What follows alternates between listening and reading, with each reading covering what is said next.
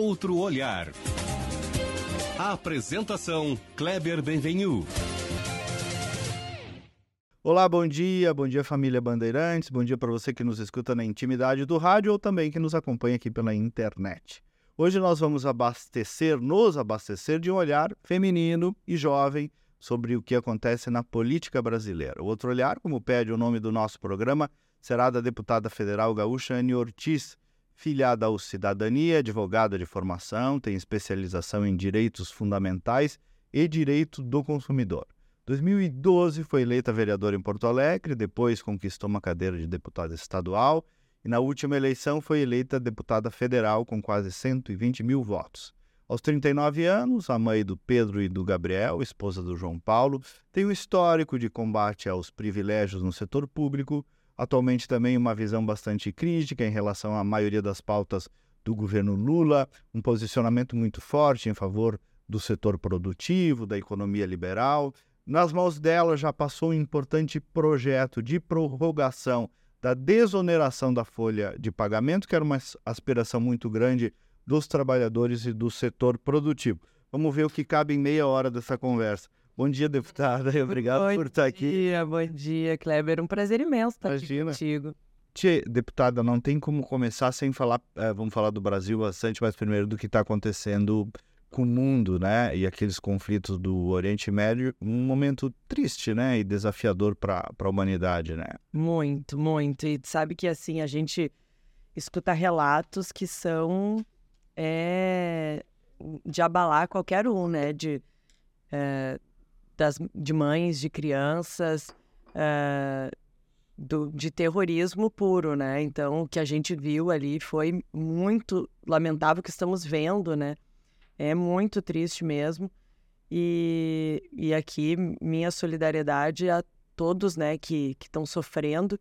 O menino aqui, um menino, né, Gaúcho. gaúcho, também faleceu, que estava numa festa. Então, é, os atos do, do Hamas, eh, atos de terrorismo, né, que não respeitam nenhuma lei de guerra, eh, que entraram numa festa bombardeando as pessoas. E, e os vídeos que a gente vê, né, da- das pessoas sendo arrancadas dos seus carros, eh, sendo mortas, e, e, e adolescentes, crianças, mulheres sendo sequestradas. Olha, é muito forte realmente o que tá A senhora falou aí do, do condenando o Hamas e o terrorismo, né? A diplomacia, o governo brasileiro, o governo Lula, o PT, claudica um pouco em ter um posicionamento mais forte em relação a criticar o Hamas e a criticar o terrorismo, né? É, a gente não vê por parte deles, né, Kleber, um, uma, uma fala clara, né, de uma condenação expressa do que está acontecendo, do que aconteceu e está acontecendo, de um ato de terrorismo, né? Então, ah, eu acho que, que isso ah, é muito grave por parte do governo, né? Tentar, ah, como, como, como se diz, passar pano no Relativizar. é, relativizar o que está acontecendo hoje é, em relação a, ao- aos ataques do Hamas em relação a Israel que querem acabar com Israel. né? Então, é, é muito lamentável. O governo fala, mas quando fala, não, não é objetivo em, em- em considerar o grupo Hamas o que realmente eles são, que é um grupo terrorista. Deputada, vamos lá para Brasília. A senhora chegou chegando, né? Um ano de mandato recém, já foi relatora de um projeto de repercussão nacional, que é esse que prorroga a desoneração da folha de pagamento e que beneficiou 17 setores da nossa economia. Traduz um pouco do que se tratou isso e o seu papel nessa, nesse trabalho. Sim, bom, em primeiro lugar, foi um projeto super importante. Eu fiquei realmente, assim, ah, é, muito realizada de poder fazer esse trabalho, de poder fazer o relatório, não só na Comissão né, de Desenvolvimento Econômico, mas também em plenário, ah, do projeto que tem um impacto muito grande na economia nacional. São 17 setores hoje que são desonerados, que têm a sua folha de pagamento desonerada. É, são a soma desses 17 setores os que mais empregam no nosso país. São 9 milhões de trabalhadores formais nos nove setores, com carteira assinada. E, e como é que funciona? todo mundo sabe que os encargos trabalhistas são altíssimos, né? Então, para fomentar a geração de emprego formal, estes 17 setores têm essa política da desoneração. Ao invés de pagar é, do, da empresa, né? Isso não tem nada a ver com o trabalhador, não impacta absolutamente nada na vida do trabalhador, mas sim no custo daquele trabalhador para a empresa. Ao invés da empresa pagar é, a contribuição previdenciária patronal sobre os 20% da folha de pagamento, ela paga uma alíquota que varia de 1 a 4,5% sobre a receita bruta daquela empresa. Então, é uma diferença bastante grande. É uma diferença bem grande. E isso faz com que, com que as empresas contratem mais, né? Uh, então a gente tem aí números bem expressivos da geração de novas vagas de trabalho nos últimos anos, uma expectativa com a prorrogação da, da desoneração é, a, é, pra, até do, o final de 2027, de, de também a geração de mais de milhões de novos postos de trabalho. Além disso, é, eu acho que políticas, tá? Quando a gente fala em política pública, tá? Políticas públicas que incentivem a geração de emprego, a geração de renda, a, a, a fortalecem a nossa economia, elas devem ser uh, é, ter né, a sua continuidade, principalmente essa que já se mostrou eficaz nos últimos anos, e a sua ampliação também. Então, é, dentro desse projeto que eu relatei, não tinha como incorporar outros setores, até porque a reforma, a emenda constitucional 103, que é a reforma previdenciária, que foi aprovada em 2019, ela, hum, ela, vet, ela vetou a inclusão né, de novos setores, porque ela veda a possibilidade de tu mudar é, o, a, a, a alíquota, não, mas de mudar a, a base de cálculo. Então, ao invés de, de ser sobre os 20% da folha, tu colocar sobre a receita bruta. Quando foi aprovado a reforma previdenciária, é, foi vedada a inclusão de novos setores. Então a gente. Uh, os 17. A gente trabalha com os 17 setores e prorroga, né? Que é muito importante. Mas eu gosto sempre de, de lembrar isso, Kleber, de falar e de tocar no assunto da inclusão de novos setores, que são setores fortes na nossa economia, por exemplo, o comércio, o varejo, o setor de bares e restaurantes também, que é muitas vezes a porta de entrada para o mercado de trabalho, que contratam muitas muitos profissionais e poderiam contratar muitos outros. E tem uma né? margem né? muito baixa. Exatamente. Poderiam contratar muito mais né, trabalhadores se tivessem encargos né, trabalhistas menores. menores. Então, tudo que for uh, para aliviar né, as, uh, o, o, empreendedor e, e, e, a gente poder ter resultados favoráveis, né?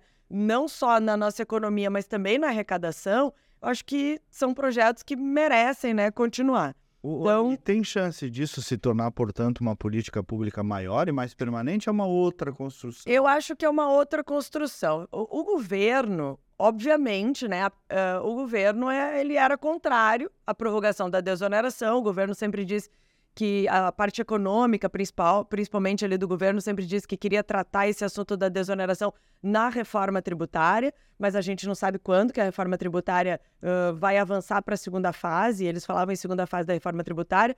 A desoneração termina agora no final do ano. Então tinha uma, uma pressa né, do setor produtivo em saber o que, que ia acontecer, porque hoje o setor não tem previsibilidade uh, não, não consegue organizar e formar o seu, o seu orçamento futuro, uh, não vai planejar investimentos, sem saber se vai, vai ter que pagar sobre a alíquota que ele tem hoje eu... ou a alíquota cheia dos 20% da folha. Então, isso causa uma insegurança muito grande.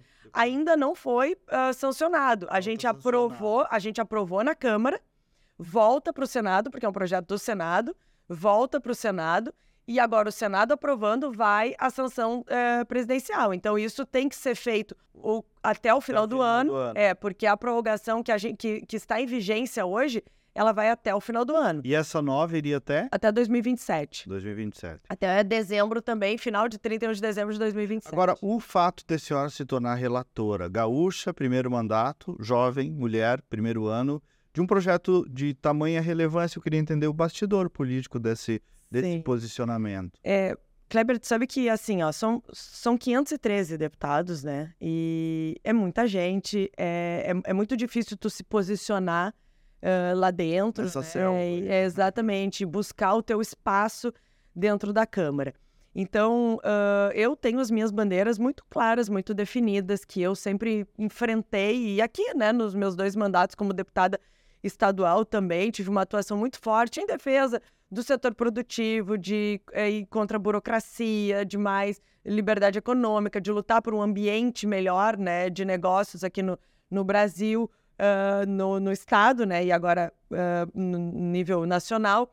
Então, é, dentro da comissão, quando eu vi esse projeto lá tramitando e sabia que esse projeto era muito importante para o setor produtivo, eu pedi para ser a relatora. E não tinha nenhum outro deputado que quisesse a relatoria dentro da comissão da CDE, né? E que é a Comissão de Desenvolvimento Econômico. Então eu fiquei como relatora lá, é um, é um assunto que, que eu tenho muito conhecimento, uh, não só por ter estudado muito, buscado informações é, e pesquisas, tem uma pesquisa da FGV que é excelente, que que fala sobre os números né, do impacto da desoneração sobre a receita uh, pública em 2022. Então, assim, de ter um conhecimento bem amplo sobre isso, mas também porque eu venho da iniciativa privada, né? Eu, eu já tive muito tempo do outro lado do balcão e sei como isso impacta. Então, quando o, o, o, o empresário, o empregador, ele precisa reduzir os custos porque ele não consegue repassar todo o peso né, e o embrólio tributário uh, para o consumidor, é, ele precisa reduzir custos. E onde é que ele vai reduzir? Muitas vezes demitindo. E é o que ia acontecer se o projeto não fosse é, prorrogado. De, mais de é, o, a, a, essas, esses 17 setores iam demitir milhões de trabalhadores, que iam ter um custo muito grande para o governo, porque iam para o seguro-desemprego, do seguro-desemprego provavelmente para a Bolsa Família. Então, e inclusive, só para fazer um parênteses aqui, Uh, nós temos um estudo que quase a metade dos estados brasileiros tem mais adultos vinculados ao Bolsa Família do que trabalhando com carteira assinada. Isso é assustador. Então, assim, e aí a relatoria no plenário, uh, o presidente o presidente Lira, né, por, por saber que eu já estava bem uh, envolvida com este assunto, porque a gente estava discutindo essa ideia, me convidou para ser a relatora no plenário. Eu fiquei é, realmente assim muito honrada com, a, é, com, com, essa missão, né? E, e, principalmente com a confiança né, do presidente e dos, e dos demais líderes, né? Porque isso não, não é só uma decisão do presidente, mas dos líderes também, de me confiar uh, a, a missão de relatar com um pouco mais ali de seis meses de mandato um projeto tão importante, de um impacto tão grande, né?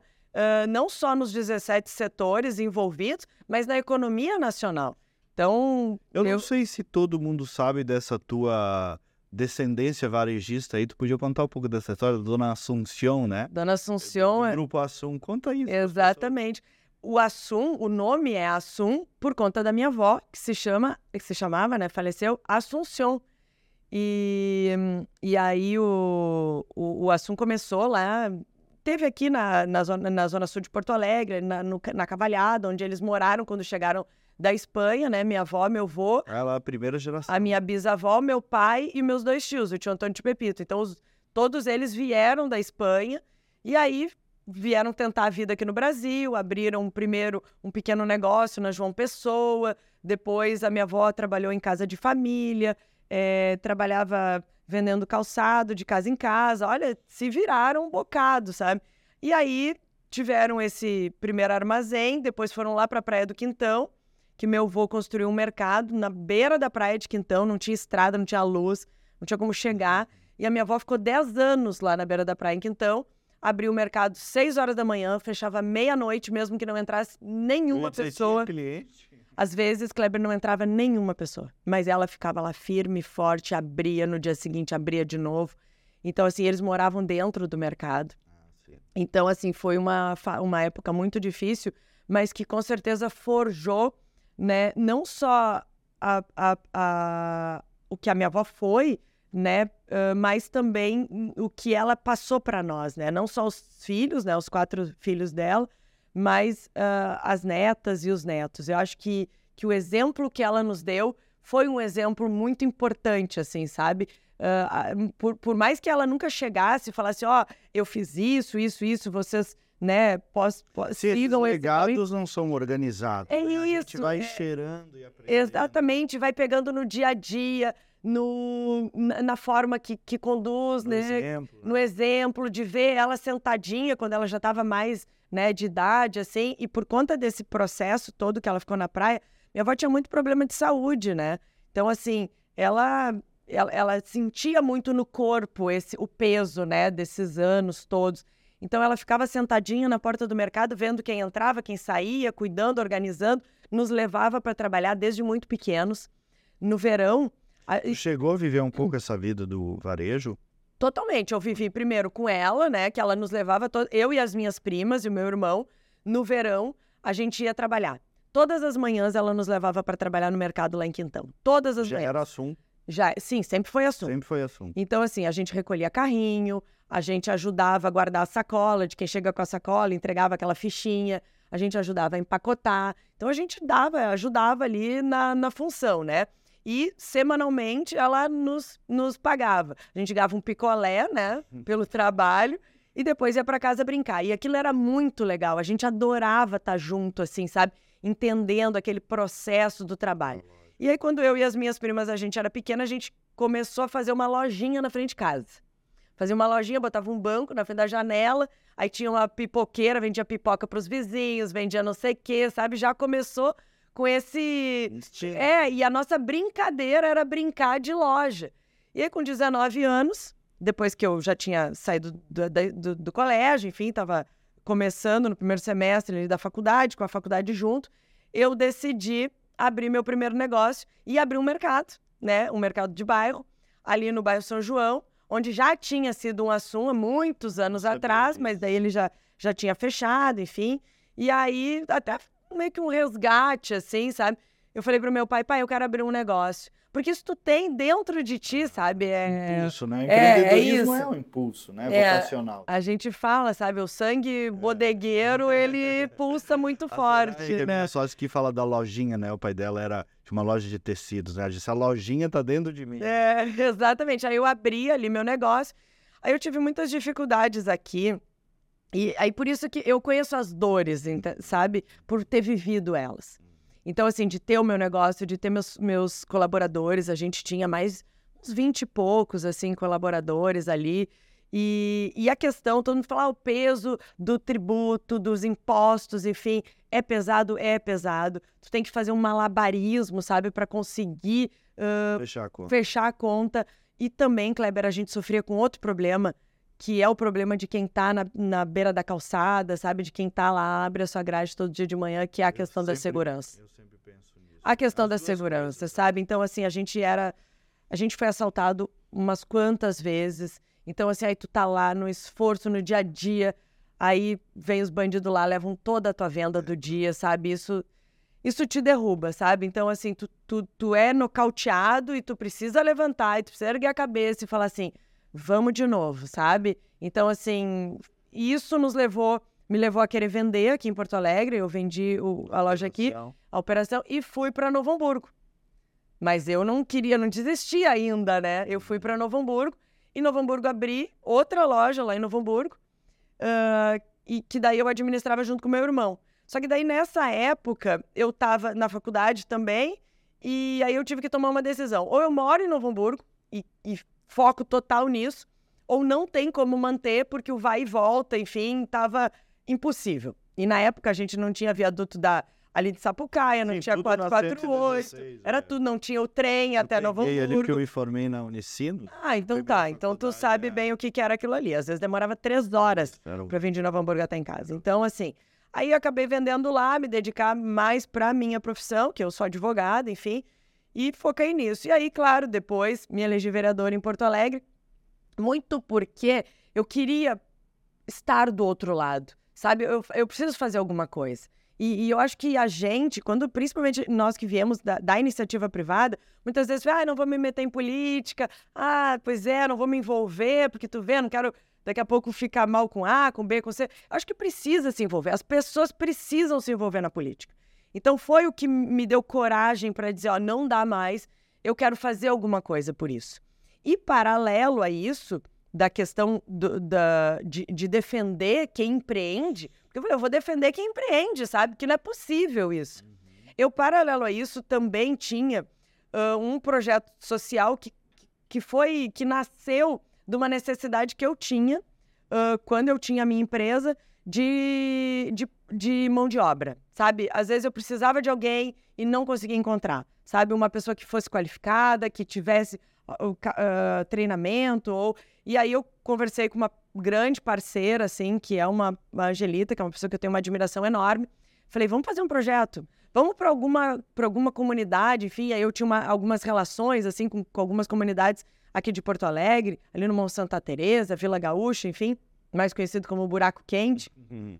O buraco ficou famoso, lembra? Naquela, naquela eleição de 16. Eu já eu, eu convivia lá com aquele pessoal há muitos anos. E aí a gente começou a levar para lá cursos profissionalizantes. Amplo, assim, de como que tu é um, de como ser um vendedor, por exemplo. Sabe? Que, é, que tu abre um monte de portas. E com validade curricular, por conta, né, que a Angelita é professora, enfim. E aí, de como tu faz um currículo, como é que tu apresenta, porque tu vê que as pessoas querem trabalhar. Ela, muitas pessoas não querem viver da, da, do, da migalha que o governo te dá. Elas querem prosperar, elas querem correr atrás dos seus sonhos, querem ter a dignidade que o trabalho te traz. Mais né? do que qualquer bolsa que está aí, né? Exato. O Ani, aí eu vi que tu, tu preside a frente parlamentar da mulher empreendedora, certamente também por causa de toda essa tua bagagem aí no Congresso Nacional, né? Exato. A Frente eh, Parlamentar pela Mulher Empreendedora, ela nasce uh, de, um, de, um, de, uma visão que, uh, primeiro, é, o empreendedorismo não tem gênero, tá? E não é uma frente parlamentar feita por mulheres. Uhum. Assim, ah, só mulheres. Não.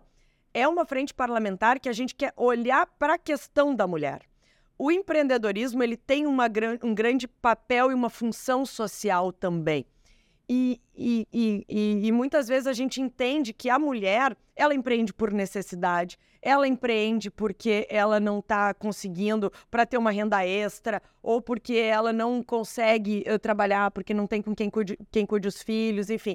Tem uma série de questões que envolvem a mulher que é diferente do homem. Então, a frente parlamentar ela é feita por homens e mulheres mas para ter essa visão da questão do empreendedorismo feminino. Não é todo mundo que teve a sorte que eu tive de ter uma grande liderança e um grande exemplo feminino dentro da família. Então, assim, que pudesse nos impulsionar para fazer o que quisermos. Então, eu acho que isso tem que ter essa visão. E é isso que a Frente Parlamentar faz. E a gente está fazendo algumas ações. Até se tu me permite, posso fazer um convite? Claro. A Frente Parlamentar, em parceria com a empresa Meta, vai realizar dia 23 de outubro, aqui em Porto Alegre, lá no Espaço Nau, uh, um, um, evento que, é, que é a Escola de Rios, né?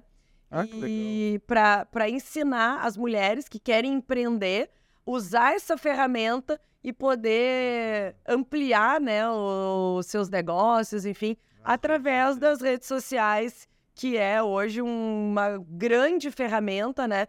De visibilidade, Dia 23 de oportunidade. de outubro no Nau, aqui em Porto Alegre. Se inscreve só chega lá. Como é que... uh, se inscreve, eu vou colocar no meu Instagram. Show. Depois ali, quem puder uh, entrar lá no meu Instagram é ortizane.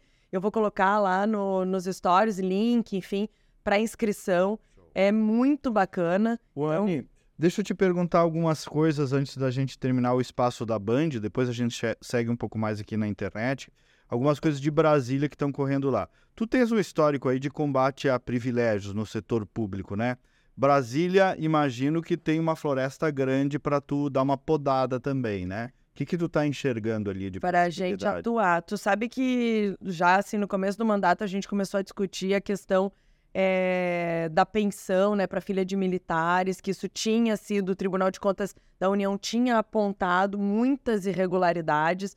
Uh, mas mesmo assim o STF decidiu por retomar os pagamentos.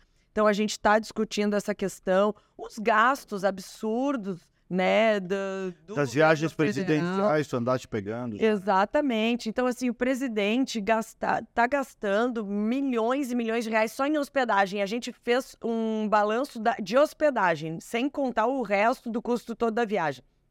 São quase 10 milhões de reais nesses primeiros meses de mandato. Então, assim. Em, 10 milhões? Em, em países uh, que têm a embaixada. Então, a gente fez um projeto para que uh, o presidente se hospede na, na embaixada quando ele for a um país que tenha a embaixada. Então não tem por que uh, ficar em hotéis luxuosos, enfim. O pessoal aí gosta de passar bem. né? Então, é, eu acho que. E, e a gente está vendo isso aqui, né? Nós estamos enfrentando um problema, problemas né, climáticos no Rio Grande do Sul desde o início do ano: seca, ciclone, ciclone, enchente, o que aconteceu no Vale do Taquari, assim, triste, é cenário de guerra. Eu, eu, eu estive lá, fui no, nas cidades mais atingidas, assim, uma tristeza, uma tristeza do que está acontecendo. E o governo federal uma dificuldade, uma burocracia para poder encaminhar recurso para cá e recurso subsidiado. Não, é, não adianta, Kleber, uh, tu falar para um, um, uma família lá que perdeu casa, que perdeu o carro, que perdeu os bens, que perdeu a empresa, que perdeu o estoque. Ó, eu vou, tu vai poder pegar um crédito a juro zero no BNDES. Aí tu vai ter um boleto para pagar. Sim, mês que vem já tem um boleto. Entendeu? Então, assim, é, é precisa ajudar essa cidade né? a se reerguer de verdade. E Inclusive, ainda não chegou, né? A bancada gaúcha se propôs a, a, a, dar 100 milhões de reais do recurso das emendas da bancada uh, de 2024 para alcançar para as famílias, principalmente aquelas famílias que não fazem parte do CAD único, porque a água pegou todo mundo, né? Para que as famílias pudessem comprar uh, móveis e eletrodomésticos para voltar para suas casas, né? Porque perderam tudo, não sobrou uma panela, não sobrou nada. Tu passa lá, as casas que ficaram de pé não tem nada dentro, nada. Estragou tudo. Para que pudessem voltar para suas casas. E o governo estadual até fez uma proposta, é, agradeceu a iniciativa da bancada, é, é uma iniciativa importante, e fez uma proposta para o governo federal de fazer uma antecipação dessas emendas de fundo a fundo do Fundo Habitacional da, da União para o Estado, o Estado repassaria isso para as famílias e a gente não vê um movimento do governo federal nesse sentido, sabe? Mas para viajar, para outras uh, questões que, na minha opinião, não têm a mesma prioridade, aí tem dinheiro, né? Então, é, é a gente tem que estar tá hoje muito atento em relação a isso, assim, a esses retrocessos, né? Acho que a, a questão do do retrocesso uh, do marco de saneamento básico, que nós conseguimos evitar, a questão do marco temporal, eu acho que o Senado uh, agora, né, fez o, que, o trabalho que tinha que fazer, contribuição sindical obrigatória. A questão da contribuição sindical obrigatória já foi decidido na reforma trabalhista. E aí o STF ultrapassando mais uma vez, né, o limite das suas atribuições, e o Senado vem e dá um recado, ó, não, contribuição sindical não vai isso, ser obrigatório. Isso está ficando grave, né, deputado? Não sei se a senhora concorda, porque imposto sindical, aborto, legalização da maconha, demarcação legal. É. É... Nós estamos sendo governados pelo judiciário. Contribuição sindical, colo é, coloca Contribuição aí. sindical, chega... o, o, o, o, STF, como eu disse, tem ultrapassado todos os limites uh, das suas atribuições. Quem tem que legislar, quem tem que discutir no nosso país a questão uh, se vai alterar ou não vai alterar a legislação, por exemplo, do aborto, é a Câmara e o Senado. Quem vai discutir, discutir e se quiser discutir, isso, e se não quiser, discutir. É isso, e é. se quiser discutir, porque pode ser a opção não discutir. Opção tá dada. A opção, ó, vai ficar como tá. É a mesma, a mesma coisa da, da questão das drogas. Como é que o ministro do STF vai dizer se 50 gramas de maconha é é, é, ou não é tráfico, ou então não, é isso. E, e outra coisa, da onde que, é, que quem comprou aquilo, comprou de algum traficante. Então, é, se o país quiser discutir, quiser colocar em pauta a questão das drogas, essa discussão tem que ser feita no Congresso e não no STF, que é uma corte constitucional. Então, eu acho que está que, que tá Uh, foi até durante a eleição. Não, eles estão extrapolando, mas pode porque na eleição, é. né? Então isso foi ultrapassando, foi, foi se encaminhando e a gente está uh, tá vendo, né? Hoje o STF discutindo temas que talvez a que sociedade brasileira, que são da política, que, que é da casa legislativa, das casas legislativas, e que talvez a sociedade brasileira não queira discutir. O programa na íntegra, quem nos ouve pela Band, pode acompanhar pelas minhas redes sociais. Segue ali, que ainda vou conversar um pouco mais com a deputada Anne Ortiz. Deputada, e qual é a justa medida, o justo remédio para corrigir isso, para também não quebrar as prerrogativas do judiciário, né?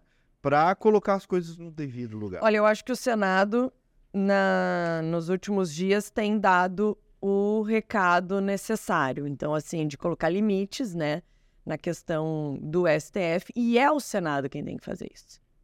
Então, uh, a própria Câmara, né, é, está em obstru obstrução já há umas três semanas, uh, por conta da votação do marco temporal, que foi aprovado na Câmara. Quer dizer, o parlamento acordou para isso. Exato. E, e o Senado, pressionando o Senado, pressionando os presidentes a tomarem uma atitude e, e, e, e, e falar o óbvio, que quem legisla é o legislativo. Deputada governo Lula, tu és uma deputada de oposição? É isso? Sim, eu sou uma deputada de Qual é a oposição. tua avaliação? Desde o primeiro momento, viu, Kleber? Até assim, o partido, o Partido Cidadania é um partido independente. Até porque eu acho assim, óbvio que se tiver projetos que sejam importantes para o nosso país, né? Esse projeto da desoneração da folha, o PT votou favorável, entendeu? Então, assim, não é porque eh, tinha até ali num, numa, num bastidor de equipe econômica um, um, um, um pensamento contrário né, ao projeto, mas quando foi votado, votou favorável.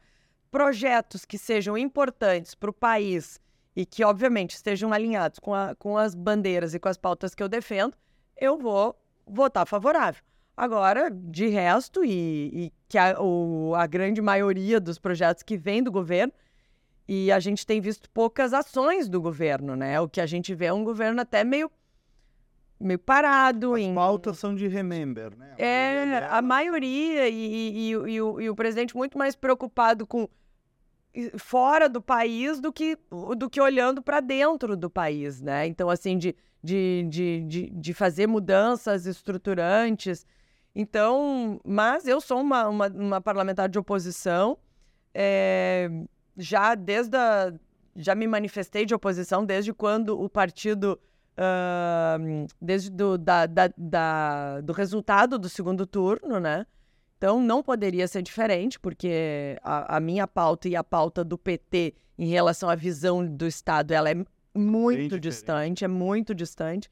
Então a gente tem lá mantido um posicionamento Como firme. é que tu consegue conciliar isso dentro do Cidadania, o velho PCB, que se modernizou hoje, pelo que eu noto, tenta ser uma esquerda mais moderna, oxigenada? É, o partido, como eu estava te falando antes, o partido é um partido independente, né? A bancada é uma bancada independente. Então, hoje, os partidos que não fazem parte da base do governo é o Cidadania, o PL e o Partido Novo. Então, são os únicos partidos hoje lá só.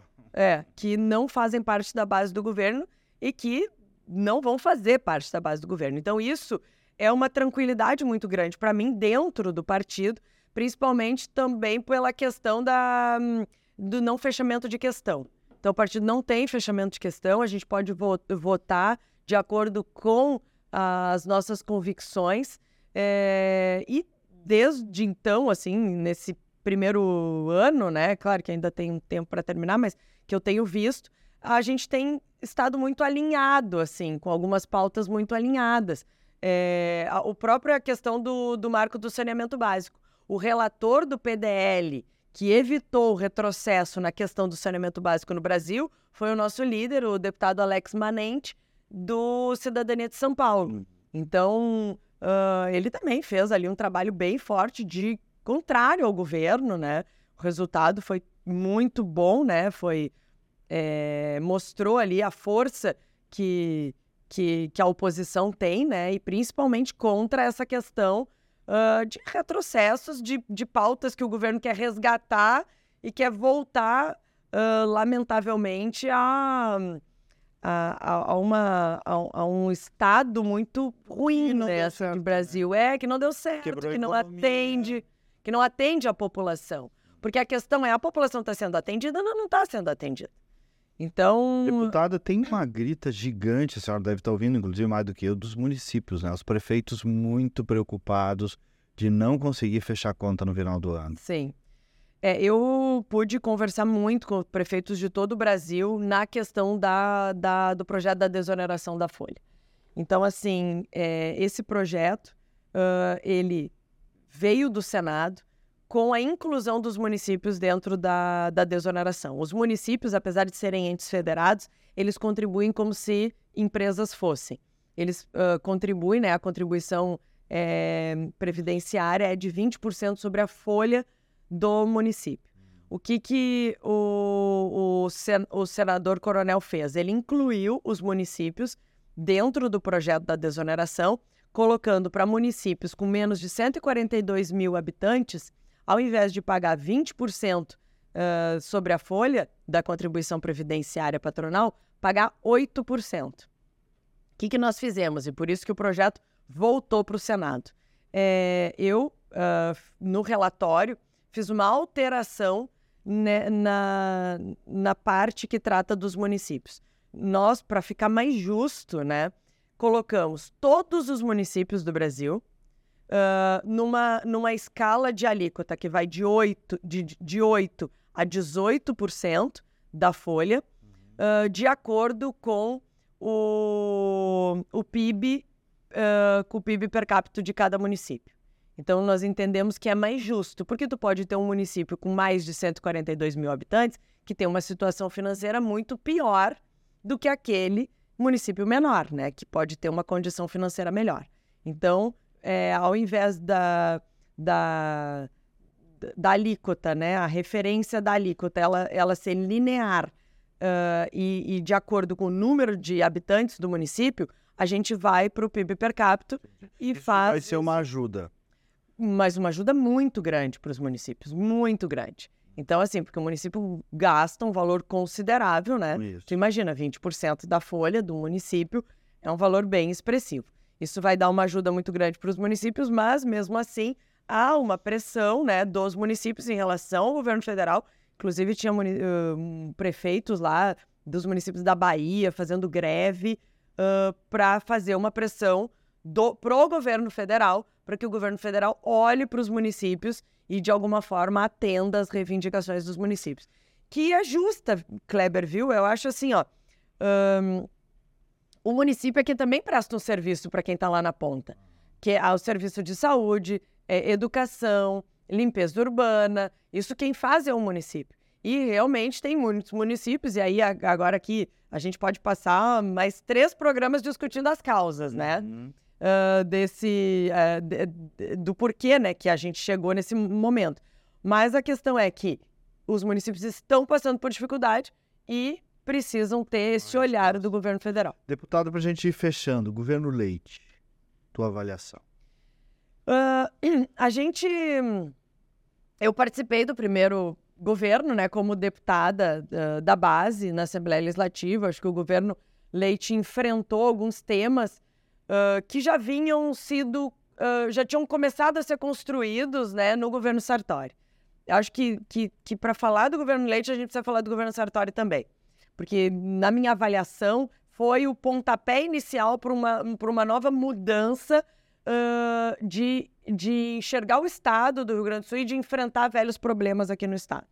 A uh, questão da, da privatiz das privatizações, venda das, das, funda das funda é, extinção, das fundações. Da extinção das fundações, Corag, enfim, porque não tem porquê o governo ter uma gráfica, o governo uh, ter, administrar um zoológico, um, um jardim botânico. Então, acho que o, o governo Sartori começou o enfrentamento dessas pautas. Tinha uma Assembleia Legislativa numa composição muito diferente do que tinha o governo Leite no, no, primeira, no primeiro mandato dele que foi a minha segunda legislatura na Assembleia. Então, as pautas puderam até caminhar de uma forma um pouco mais tranquila dentro da Assembleia, essas pautas mais liberais, né? E, e agora o governo está entre, entregando o trabalho que começou a fazer. Então, o governo conseguiu colocar as contas em dia, conseguiu é, recuperar o seu poder de investimento, é, vendeu a Corsã, que é um ponto muito importante, que entrou um, um recurso importante dentro uh, do, do caixa, e agora tem feito as ações né, de entrega desse, uh, desse trabalho de arrumação. Que, de arrumação que foi feito lá atrás. Inclusive, eu uh, tenho participado de algumas agendas e a gente tem agora em, em seguida uma outra de anúncio, né? De uh, de pavimentação de rodovia, de recursos para hospitais, enfim. E eu tenho feito questão de estar junto, Kleber, porque isso não é agora. É, veio lá sabe? de trás. Isso veio lá de trás, isso tem a nossa participação. Tem a participação dos deputados que enfrentaram juntos. Porque não adianta só o governo encaminhar uma pauta se os deputados não comprarem essa pauta e, e batalharem por ela lá dentro da, da, da Assembleia. Então, eu tenho até participado de, de algumas dessas, uh, dessas atividades, quando eu posso, né, quando eu estou aqui no Estado, porque isso tem o nosso dedo, tem o nosso trabalho, tem o trabalho de quem começou lá nessa. E aí eu trouxe aqui a questão da extinção das fundações, porque talvez tenha sido uma, uma, uma foi quase uma semana de votação ali, uma das mais desgastantes, mais tensas. Só quem viveu. Só quem viveu aquilo. É, é, é, exatamente. Vivemos juntos. Vivemos juntos. Né? E aquilo foi muito pesado, muito pesado. Foi um demarcador ali cultural até. Exatamente, exatamente. Então, assim, e nós fomos muito agredidos, né? E, e Todos e, nós. E depois, é, e depois... E os deputados, claro, tanto mais, né? Por, por conta de quem não queria perder aquilo, mas que era de interesse pessoal e não de interesse do Estado. Eu sempre digo isso, quando a gente defende uma pauta, e às vezes essas mais, mais difíceis, assim, né? Uh, eu, eu digo, não é ser contra ninguém, mas a favor do que é certo. A gente sempre fala isso aqui, né? Então, assim, tu tá a favor do Estado do Rio Grande do Sul e não contra A, B, C ou D. Mas realmente não tem dinheiro para isso tudo. Tudo. Deputada, governo Melo, a senhora sempre foi apoiadora do prefeito Melo, do prefeito Melo, mas sempre citada para ser candidata a prefeita de Porto Alegre. E aí no ano que vem é Melo ou Anne Ortiz? Bom, primeiro eu fico muito lisonjeada por saber que o meu nome aparece né, nas pesquisas e que uh, tem essa confiança né, em mim para administrar aqui a nossa cidade, a minha cidade, Porto Alegre. Eu que fui vereadora de hum. Porto Alegre. Então, mas uh, na eleição de 2020, Kleber, eu tinha uma pressão do partido muito grande de que eu fosse candidata, enfim. E eu estava naquele momento, eu tinha o Pedro, muito pequeno, né? Ele tinha um ano uh, com planejamento de aumentar a família. Eu sou uma pessoa muito família, assim, gosto de ter família grande, tenho um, uma, um vínculo muito grande com a minha família. A gente somos muitos primos, muitos irmãos, então a gente tem essa, esses laços muito fortes, né? Então eu sempre quis ter isso, sabe? Sempre quis ter a minha família e, e eu estava vivendo esse momento. Então, é, e é um momento que não tem como tu falar, ah, eu vou fazer isso daqui oito anos, ou enfim.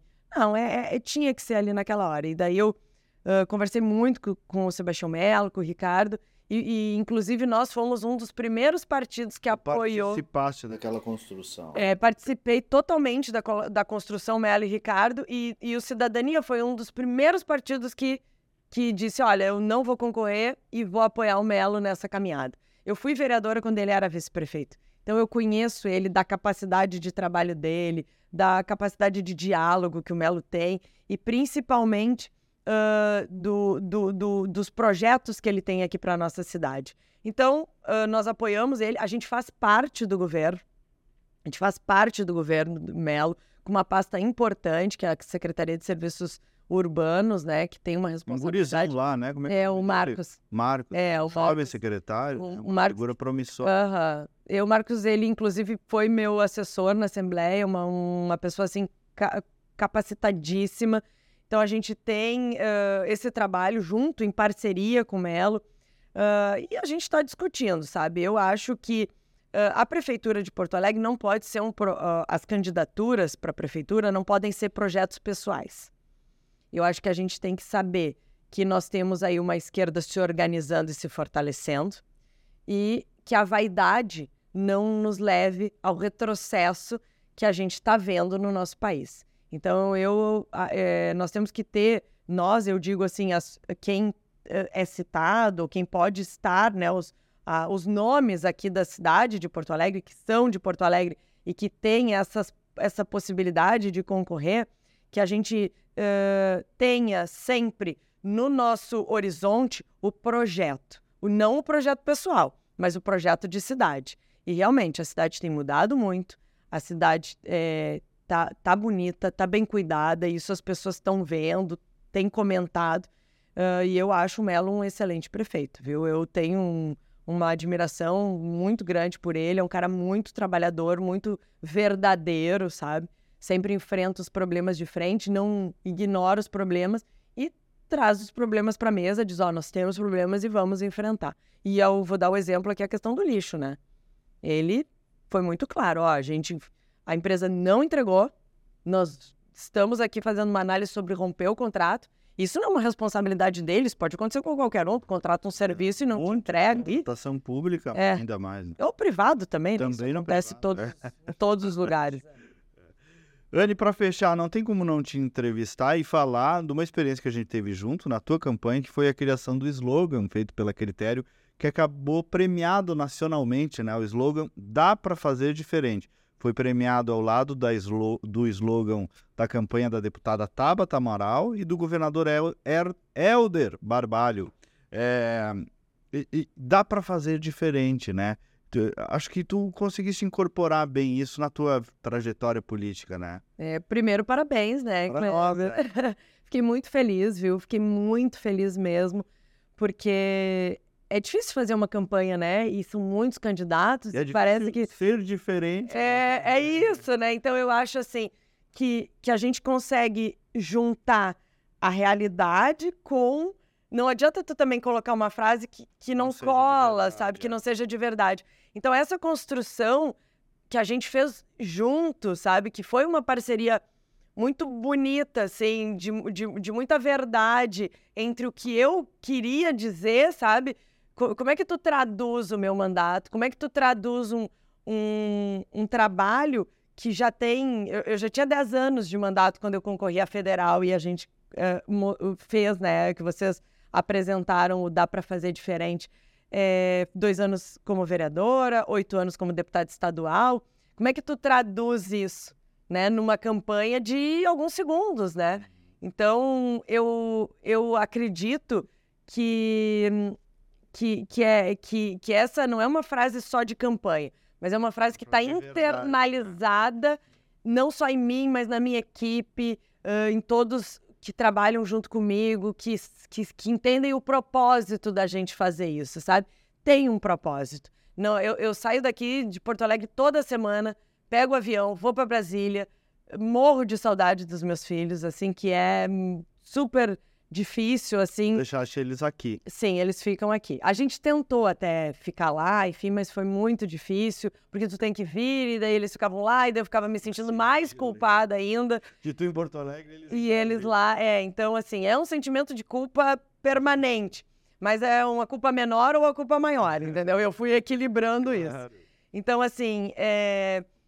É, é, é isso, isso está internalizado na gente, sabe? E eu acho que, que, que não, não é, e, e, até eu acho que o prêmio vem disso, que não, não é uma frase solta, sabe? Não é uma, uma frase solta. Bom slogan não é uma frase apenas criativa, né? Ele tem que fazer sentido. É, ele faz sentido. E a gente internaliza isso, né? É. E mostra isso no mandato. E aí, claro, eu tenho um tempo muito pequeno de mandato hoje, de deputada federal, não, não faz um ano ainda, né? Nove meses, mas uh, que já tem uh, resultados importantes, né? Uh, Para confirmar o slogan. É, exatamente. Um outro, um, um mais, mais rapidinho, assim, eu sei que a gente está em cima do, te, do, do, do, laço aqui, mas só para dar exemplificar, tá? Tinha a MP do Minha Casa Minha Vida e a MP uh, do Bolsa Família. Eu fiz emenda nas duas.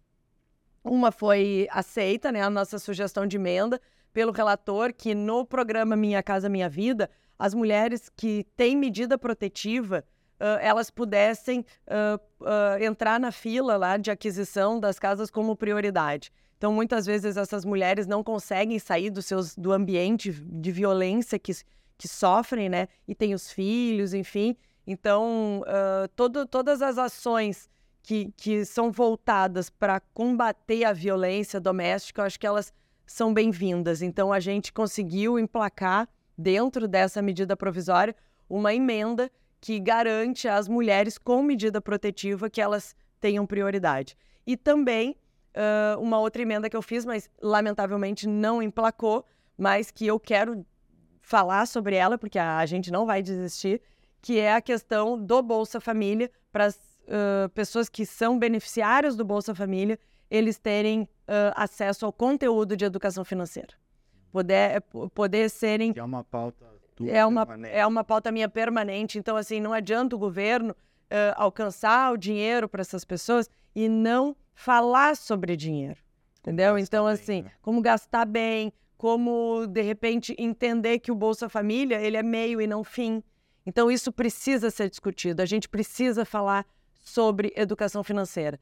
E claro que a gente tem uma luta muito grande para a questão da educação financeira nas escolas, mas também com esses beneficiários do Bolsa Família que estão recebendo dinheiro do governo, que não é do governo, que é do contribuinte, até deles mesmos, né? Porque uhum. todos somos contribuintes. Uh, quando tu vai no mercado e compra qualquer coisa, tá pagando imposto. Então, assim, uh, para que saibam utilizar da melhor maneira e poder sair daquela situação. Deputada, obrigado e mais sucesso ainda pela frente. Obrigada, Kleber. Eu que te agradeço do fundo do coração a oportunidade que tu me dá de estar aqui conversando Imagina. contigo.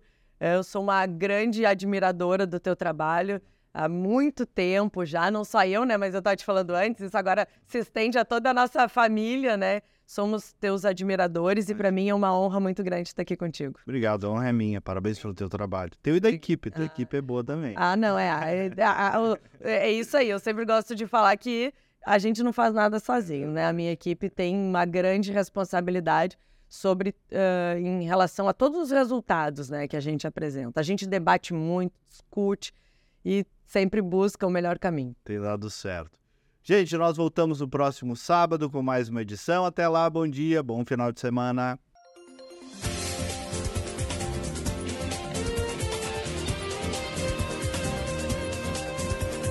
Outro olhar. A apresentação Kleber Benvenu.